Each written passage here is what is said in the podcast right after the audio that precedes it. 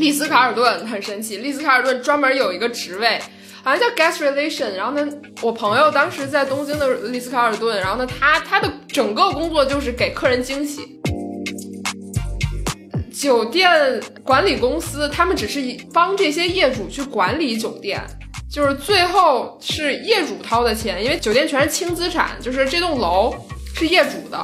业主说 OK，我要我要搞一个酒店，然后呢就就去找这些酒店管理公司，因为你作为一个大 boss 来讲，你拥有酒店就是一个脸面的事儿。我旗下有酒店，所以我特给面儿，这种感觉。你好，我是 Mona。我之前在洛桑瑞士读的酒店管理，之前有在东京、日本、新加坡还有香港在酒店交流和实习过。你好，我是天宇。Mona 刚才提到的洛桑其实是几乎公认的世界第一的酒店管理学院，而酒店呢，对我们任何人都不陌生了。它对每一趟旅程的质量都起着至关重要的作用。那如何在酒店获得更好的服务？如何优化我们的入住体验？酒店背后的管理和生态又是什么样的？这些都是我们本期会聊到的话题。那对于我和天宇来说呢，Mona 本期所讲的内容肯定会成为我们日后酒店使用的攻略，也希望你能从这里边获得你所需要的价值。因为我看你有写，就是主要的故事有这个新加坡，还有日本，还有瑞士。那新加坡和瑞士有发生什么吗？嗯，新加坡主要是跟酒店相关的。当时我在万豪国际做运营实习生，然后当时我的 boss 就是我报告的那个人，是一个非常大的一个头。因为酒店它分 property 和 above property，property 就是真正的就是酒店。然后，above property 就是管这些酒店的。然后当时我负责的是奢华酒店全亚太地区，除了 Greater China 的部分。所以说，当时我老板他管三十三家在全亚洲的奢华酒店的东西。然后新加坡还是蛮 challenging 的，因为当时我是真的体会到什么叫远程办公。就其实我是每天来 office，但是我的老板他是差不多一个月有三周的时间是在全。亚太地区飞行的，你比如说今天去泰国，然后后天就去印尼什么之类的。我觉得我这样的生活太酷了，因为他要做什么 area visit，就是他管这些酒店，然后呢他去下榻，所以说连钱都不用他出，然后他们就都得啊你好你好，就是就就就跟他套近乎。然后我主要的工作就是发邮件给这些。总监，这个这个餐饮总监，或者是呃酒店总监什么之类的，去告诉他们啊，我觉得你们这不行，然后问问你为啥什么？那那你是为什么觉得他们不行的呢？你是通过什么得到的？因为老板觉得他不行，就是就有有一个有一个 score，然后呃评分对，有一个评分然后呃就是 service score，然后各种各样的 score，就是如果你去住。啊，这种奢华酒店，我先说一下，就是万豪，其实很多奢华酒店可能大家都不知道，比如说 Luxury Collection，呃，奢华精选，然后丽思卡尔顿，还有 W Hotel，还有 San Regis。还有 JW Marriott 等等等等，这些全是万豪旗下的，只不过就可能大家都不太清楚。JW Marriott 不就是万豪吗？还是说？哦，有两个品牌，一个叫 Marriott，一个叫 JW Marriott。JW Marriott 比 Marriott 更加高级。OK，我不知道怎么回应，除了 OK。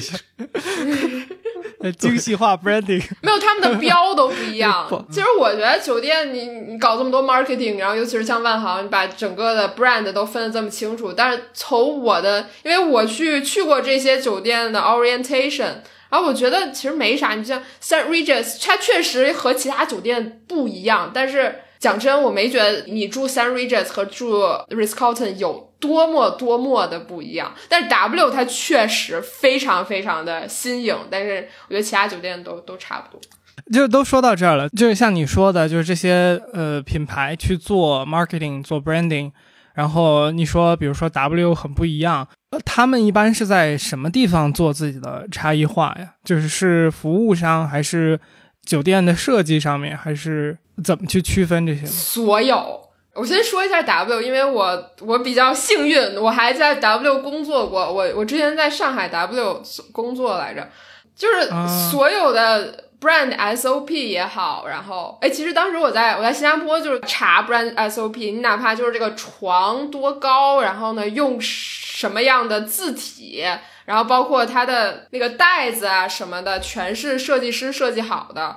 就是反正非常非常的精致，尤其是 W W，不管是从设计也好，然后从餐饮也好，还是从服务来讲，它甚至有自自己的用语，比如说前厅，它不叫前厅，它叫 Welcome；泳池它不叫泳池，它叫 Wet；然后每一个 W 它的 bar 叫 Wet Bar，等等等等。比如说他们他们的人才叫 Talent，然后他们的客房的人。清理房间的人，他们叫 stylist，就很神奇，好像叫设计师，有点像那个发型设计师那种感觉。对对对，然后包括你仔细去看，可能也也只是就是万豪自己这样这样玩的东西。比如说瑞吉酒店比较出名的一点就是它有自己的一个管家，他可以帮你收拾行李。那可能这些大家都不知道，但是我觉得很神奇，就是你你就躺那儿，然后他帮你收拾行李就完了。你说的不知道是说不去住的人不知道，还是住了的人不知道这个服务？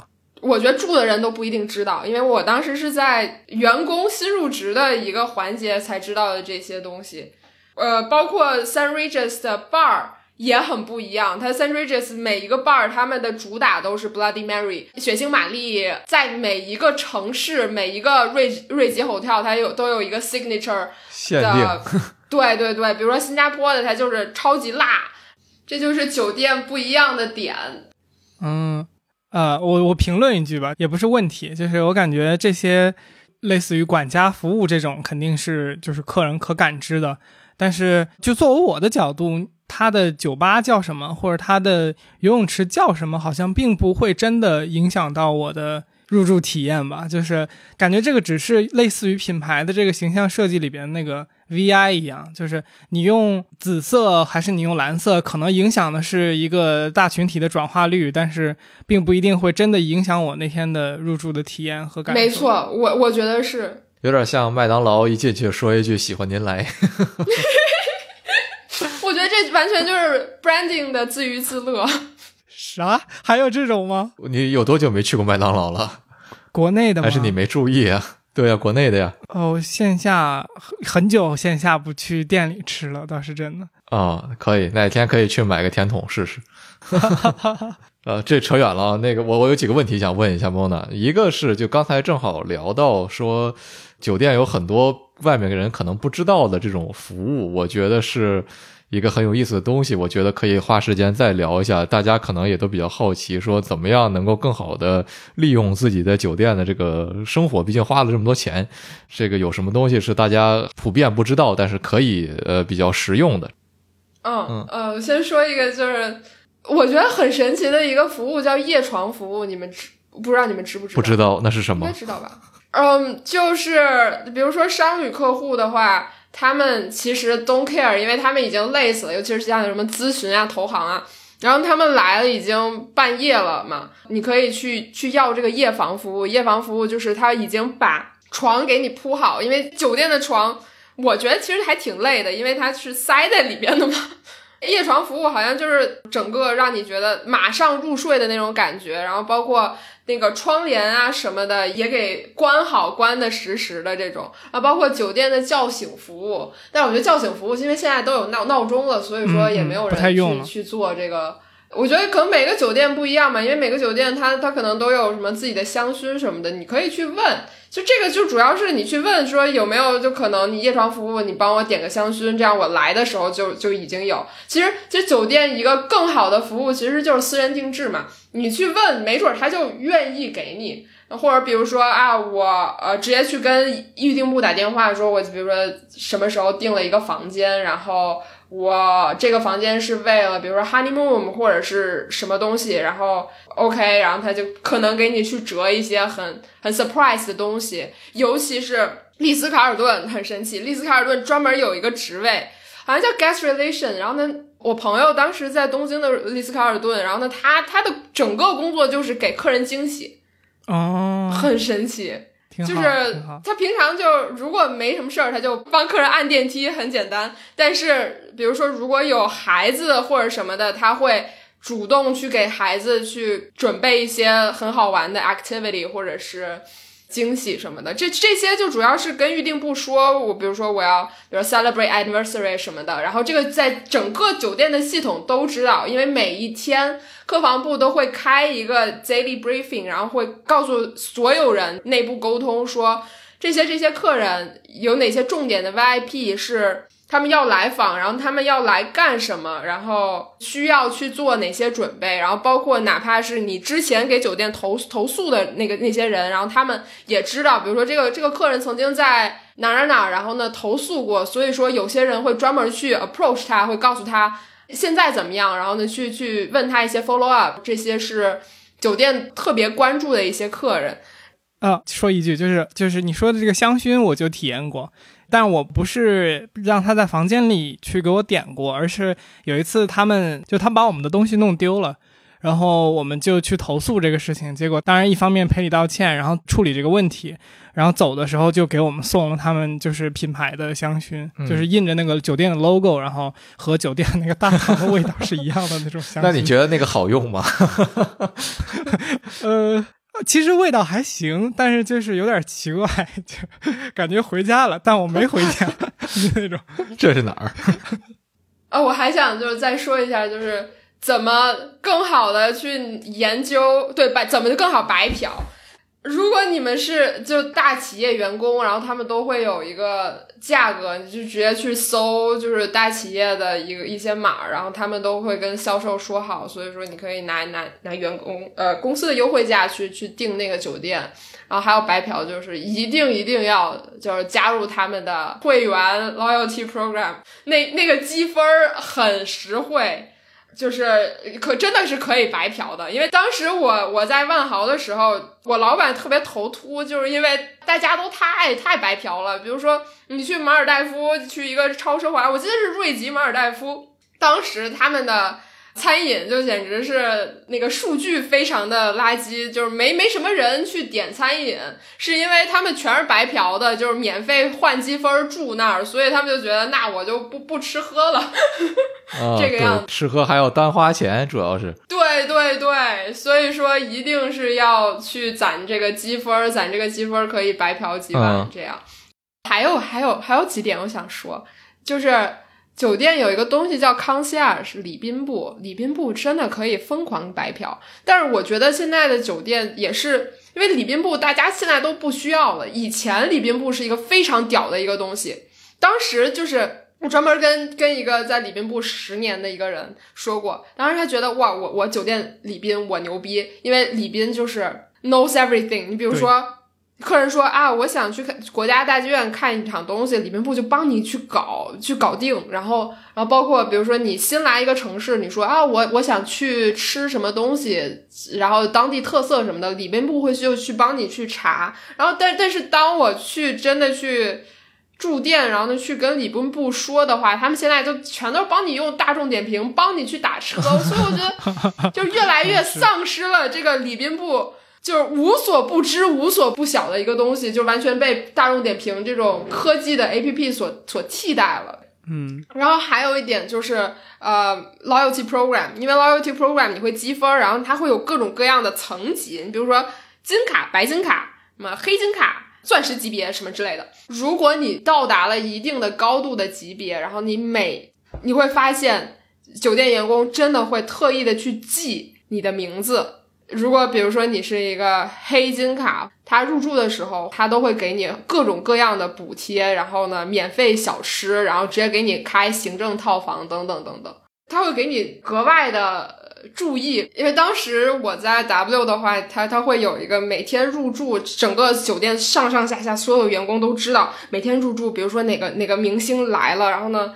哪个高级客户来了，他甚至会去谷歌你的你的面容，如果他能谷歌到的话，然后这样的话，如果他们看到，比如说你你 check in 在某个酒吧，酒店员工会直接 address you by your name，嗯，但也挺 creepy 的感觉。但你要是个公众人物的话，你应该有这个习惯了吧？也是，没有没有，但是你会觉得我靠牛逼啊，就是那种被不被识别的感觉很好。然后甚至有些有些客人他就会觉得哎，我都是你们黑金卡了，你们为什么就不记得我？他们会觉得有一些不爽，你懂吗？我我要回应一下这个事儿，就一个是我特别同意，就是我觉得即使在现在，就是礼宾部也是一个挺有意思的部门。我之前咱们预聊的时候有提过吗？蒙娜，就我女朋友现在在做项目的时候，就会去一个城市，然后长期住在一个酒店，就她可能这次一住就住半年。就是礼宾部感觉是最聪明的一个部门了，在酒店的这个里面，就是他确实像猫娜讲的，就是他能做的事情非常多。我刚才听你讲的时候，我就感觉这个礼礼宾部就好像消防员一样，就是什么事儿都可以找他，就是呃发快递、寄快递、收快递，就都是礼宾部的事情。而且他们还是挺聪明的，就是呃，你比如说像。我女朋友这种，就是她是因为商务出差嘛，那她有时候会 fly back，就是比如两周会回她回家一次，然后呢，这种行李就会存在礼宾部。比如说她再回去的时候，就是礼宾部会在她到之前把行李安排到她的房间，呃，礼宾部也会记得她是谁，当然因为她时间很长了。然后另一个就是，就 Mona 你讲的那个被认出来这件事情，让我想起来我之前有听过一个，就是美团的前 COO 讲的课。就甘家伟他讲的课，呃，他就讲说酒店业和赌场业的区别。他就讲到赌场的一个特别牛逼的地方，就在于赌场是一个非常非常科技化的一个运营场所。就是比如说新开的一些赌场，它会有好几千个摄像头。这个事情是怎么发展来的呢？大概的经历是说，早期的时候在拉斯维加斯有一个特别出名的赌场。然后这个赌场有一个传奇般的 CEO，这个 CEO 有一个神奇般的能力，就是他能够记住所有大客户的这个脸。他知道的这种客户来的时候呢，他都会去和这个客户坐下来聊一聊。聊一聊之后呢，就给他签一张单子，说：“哎，来把这个老张的房子今天免掉，或者说来把今天老老张的这个饭费给免掉。”然后这个客人就会觉得：“我靠，太重视我了！”就是这都能记住，客人就比较喜欢来嘛，因为他希望被认出来，然后觉得特别被尊重。但是他他就讲，就是后来这个发展就变成了，就是用科技手段来解决这个问题嘛。你一进来就有人脸识别，然后每一个员工都会知道你是谁。这个体验就普及到了几乎所有的用户身上，但他当时确实还提到了，就是酒店为什么不做这种事情，然后甚至也说酒店的这个 check in 的环节特别的长嘛，很多时候你要排队去 check in check out，所以他就说为什么不把类似于人脸啊或者是之类的这些东西带到酒店来？但是看起来好像也在做，不是用人脸识别的技术，但是是是大家通过开会在做这种。酒店真的是在做，包括。一个很 creepy 的事情，但是我一定要就强调一点，比如说你但凡去一个集团的旗下，嗯，假设你 check in 在凯悦，如果你是一个非常 VIP 的客户啊，你你你你向客房部，比如说要多一个枕头，或者是。你客房部说，我我要把这个枕头去掉，我不要这个枕头，他就会 note 在你个人的 profile 里边，所以你下次再住任何一家凯悦集团的酒店，他都记得都知道你的 preference。这样的话，你下次再 check in 的时候，你就发现，哎，这个 setup 就跟自己曾经的是一模一样的。对，然后包括比如说你不吃什么吃什么，然后呢，他都会去 note 好。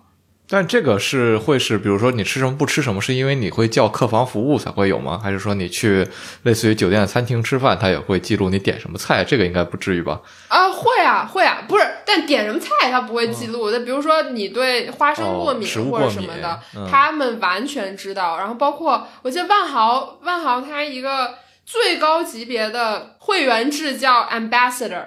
然后我在任何就是 operation 做 operation 的时候，所有的。所有的人都知道哦，ambassador 今天坐哪儿，或者是什么时候会来一个 ambassador，然后每一个人都 take extra care of him，然后甚至一一定要知道他叫啥，然后一定就是 say hello 的时候会会跟他说他的名字，还是蛮重视的。呃，有一个不算特别相关的问题，但我有点好奇，就刚才我们讲了这么多故事，这些你实习的经历，你是怎么拿到这些机会的？呃，我。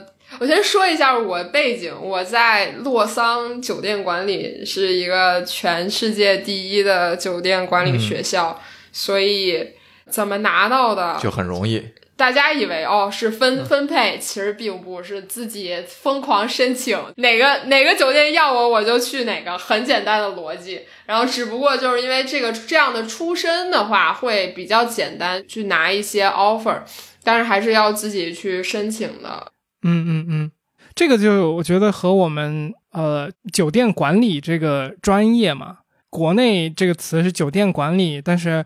如果我没理解错的话，他应该是说的是 hospitality management，对吧？那我感觉这两个并不是完全对应的，其实。对，我觉得同意，因为我们学校它不管它叫酒店管理，我们学校的文凭它如果翻译过去的话叫泛服务业管理，我觉得酒店太局限了。对对对。但是我个人觉得，酒店管理或者是 hospitality management，在国内或者是甚至我觉得我还对这个专业蛮失望的。如果我重新选择的话，如果我没有一个机会可以去到东京、香港、呃新加坡的话，我可能会选择其他的，因为我觉得这个，尤其是如果我没有办法考到第一的话，我觉得这也很像一个呃 Ponzi scheme。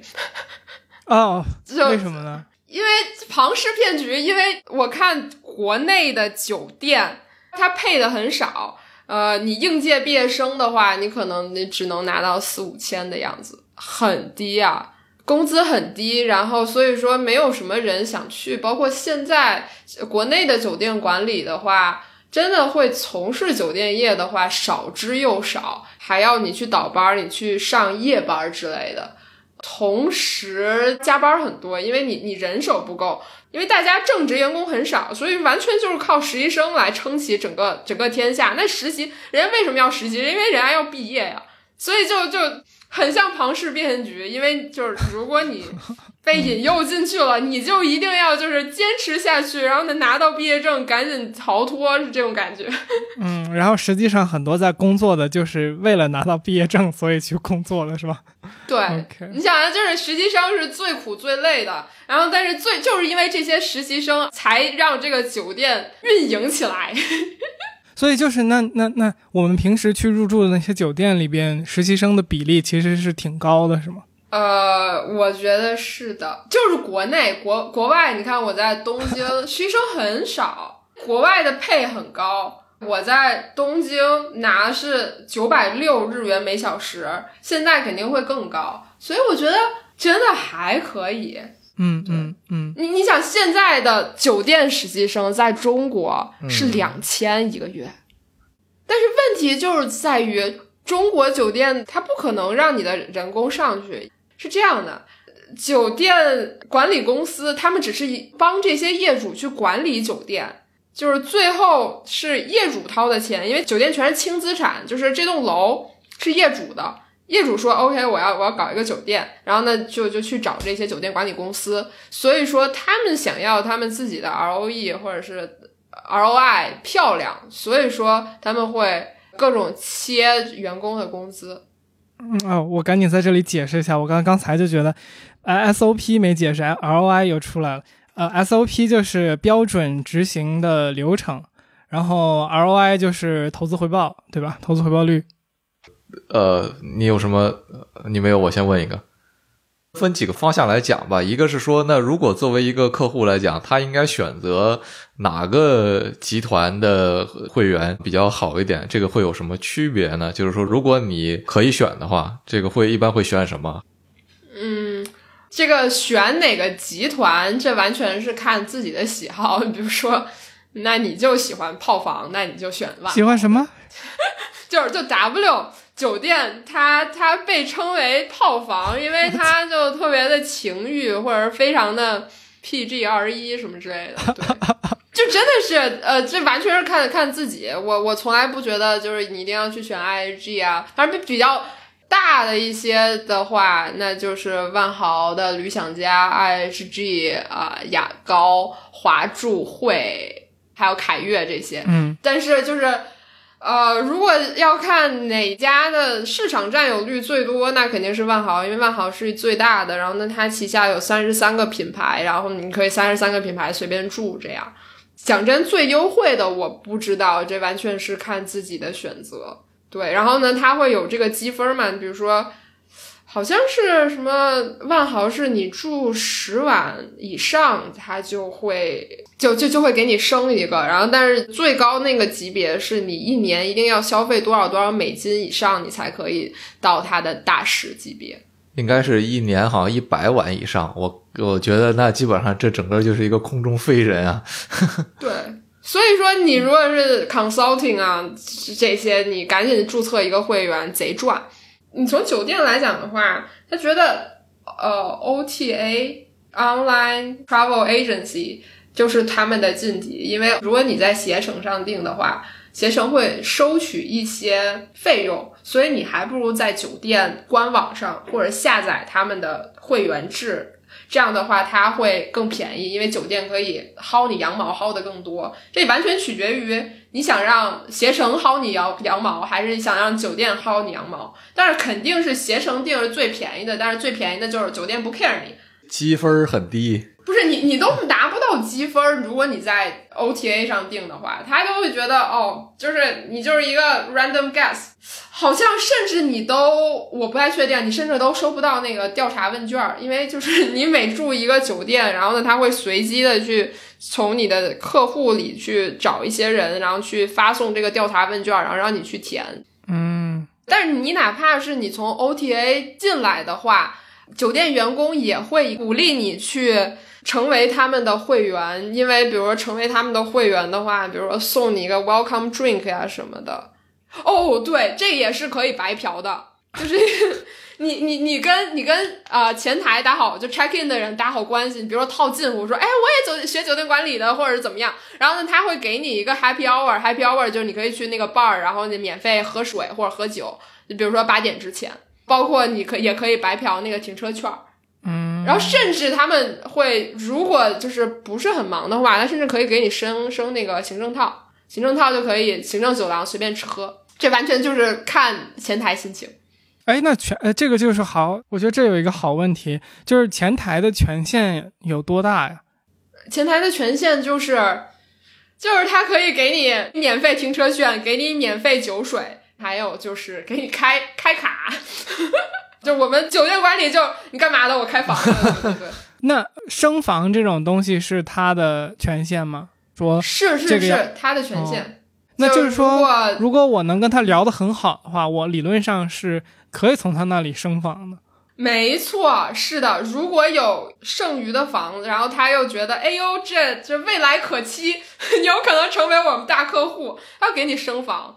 嗯，对，然后有时候你可能觉得哇，我我我赚了，其实他他给你升的也也就那样。比如说转角房，转角房就是每个酒店也贵，也就一两间。然后呢，他们觉得就是从客人角度来讲，哎呦，我我拿到转角房，其实转角房也就是布局很和其他的房间不是很一样，但是高端角度来讲，我觉得也也就那样。对不起，我又二百五了。转角房好在哪儿？转角房的点在于，就是你大部分房间如果是单朝向的话，它就窗户只有一个方向嘛。啊，然后转角房的话，很有可能就是它的窗户有，比如说两个方向，你的视野和布局的那个房间的感受会更加开阔一点。贵在稀缺。嗯，对对对对对，就是别的房间没有这个 是。哦，人无我有就是牛逼。呃，那我的下一个问题是。我们有听过酒店有，就是酒店试睡员这种人的存在，有没有什么其他的比较神奇的岗位？像你刚才讲的，就是会有那种角色去专门给用户惊喜，或者说，我先问这个吧，就是试睡员这个角色真的存在吗？普遍的？存在的，存在的，而且超级爽。但是酒店试睡员他不是酒店的人，他是德啊，他是咨询公司的人。对对，我知道的酒店试睡员就是德勤的 risk 的部门的人，就是酒店 hire 一个第三方的人去做酒店试睡员。其实他们其实挺累的，他们真的是，你比如说你查他的 cleanness，你就要把这个床给拆了，去看他。褥子下边有什么东西，然后有多少个褥子，去看它真的对不对应上它的一个整个品牌的 SOP。嗯，所以就是酒店的员工是不知道这个人是谁，对吧？他一开始是不知道的，然后他会 review 说啊，我是试睡员，然后我给你们怎么样怎么样，然后呢就我们复盘一下，是这个样子的。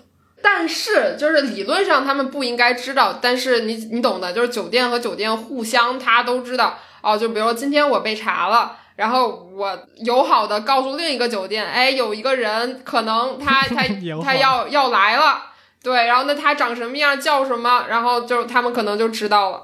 有点像餐厅知道米其林评审最近出没了一样的感觉。对，就是这意思。而且他们真的是疯狂睡，很少就是你回办公室的经历。亚太地区随便睡，听上去怪怪的。是是是。OK，呃，下一个问题是关于这个酒店的成本，因为我们可以想见，酒店是一个比较就是人力比较密集的一个行业吧，或者叫业态。那我就会好奇它的这个主要成本的大头在什么地方？嗯，成本大头其实就是前期的 investment，它的早期投资比较大。呃，对啊，你想它的整个装潢啊，我隐约记得安曼的装潢一个瓷砖都要五六千，好像，就是可见它有多大，而且。作为业主方，因为酒店它是 franchised，就是酒店管理公司去拿这个管理费，主要的大头是给业主的，所以说酒店来讲，它不会有什么过多的，除非你就你就跟他谈那个 incentive fee 而已。啊，我觉得人工那肯定，因为确实你像。什么 SPA 呀，这种就没没有人去，但你还要 去给这个员工，然后包括机器啊什么之类的，对，这全全是嗯嗯，包括在客房里的东西，但只是只是你你用不到而已。哦，我跟你说，业主真的是叱咤风云，你知道吗？业主是整个酒店里最 VIP 的 VIP，每一个员工都知道业主长什么样，然后。业主说什么就是什么，真的是业主比那些 ambassador 屌到不知道哪里去。就是你哪怕就是业主说，哎，今儿我要去深圳，然后就专门酒店管理集团有一个人叫业主关系。在整个的一个 property 酒店里也有一个业主关系的职位，就比如说业主说啊，我今儿要去，比如说东京，或者今儿要去深圳，然后马上总经理就是打好招呼，然后呢给他最便宜的价格啊，等等等等，然后包括你业主的亲戚住他自己的酒店都有极大的优惠，可以理解，一个一个 ambassador 这辈子在酒店花的钱可能都没有业主见的这个钱多，那是必然，对，那是必然。当时真的是，我当时在在东京君悦，然后我接待一个三亚什么君悦还是凯悦的一个业主，然后当时真的是酒店上上下下没有找到一个中国人，然后我是唯一一个中国人，然后 就你了，对，然后当时就是 guest relation 的头，然后跟我说，就是你都可以不上班，就天天陪他就聊天或者怎么着，然后就行。嗯，反正把皇上伺候好了，比啥都重要，是吧？对对，当时他们就两个人，一个是 assistant director of F&B，然后还有一个 guest relationship director，两个人跟我各种交代，你知道吗？就是说，如果他想去吃寿司之神，就是宵夜二郎，对，然后我们也要给他去搞，对，可以，可以，可以。嗯，那 跟一个问题就是这个，呃，那你有没有概念？就是说，像你讲的，主要这个投入在前期，那一般他们会回收的周期在多久？哦哦，那我觉得就看酒店了。嗯，我觉得五年回本已经很棒了。这个真我真的不太清楚，就是因为你国内的业主来讲的话，他们知道酒店就是一赔钱的东西。但是你也别给我太赔，因为你你现在你作为一个大 boss 来讲，你拥有酒店就是一个脸面的事儿。我旗下有酒店，所以我特给面儿，这种感觉。OK，有意思。那呃，刚才其实你提到了一点儿，呃，你讲这个酒店的管理集团实际上是轻资产的，等于他他的业务其实是管理方法的这么一个输出。但实际上呢，投资和资产都不在他手里边，是在像你说的那个业主手里边的。啊，等于他是类似于小区的那种物业集团一样的这种角色。对，是这样的，它不不是管理方法，它是输送人才。这就是当然，就是这只是一种商业模式，就是 franchise。还有比如说像万达酒店的话，万达酒店它本来就是自己和自己在搞，对，所以它就会简单一些。你好，我是天宇，在结尾这里插播一下，如果你听到了这里呢，那一定是自己人了。很开心提前告诉你，我们将在下周四开启天宇 Two FM 的听友群，希望你可以跟我和天宇一起来聊天也非常希望能通过这档播客和你成为朋友。做播客的这一年多以来呢，我们最大的收获其实是这一路上结交新朋友。同样呢，我们也希望能够听到你的意见和想法。那下周四我们将发布一条加群的指引音频，欢迎你来玩。如果你还没有的话，就关注一下我们吧。如果喜欢我们的节目，请点赞、评论、收藏，或是把我们的节目转发给你的朋友，这真的对我们做节目有非常非常大的帮助。谢谢你，下周见。OK，那我们今天的主 主要的部分就到这边。非常感谢莫娜愿意来参加我们的节目，感谢。然后首先感谢给我们介绍你的 Cici，他也是上过我们节目的嘉宾，我记得是第十六期是吧？顺便在这儿帮他那一期打个广告。如果大家有兴趣了解登山的话题的话，可以去听第十六期。后面如果有机会，因为 Cici 给我们介绍你说你特别的有冒险的精神。然后今天我们只聊到了一点点，就是和酒店这个专业以外的话题嘛，所以之后我们有机会可以再请你来，然后我们来聊，就是你在这些不同的地方发生的更有意思的其他故事的部分。是的，呃，那我们今天的主要部分就到这里，谢谢，谢谢，谢谢，拜拜，拜拜。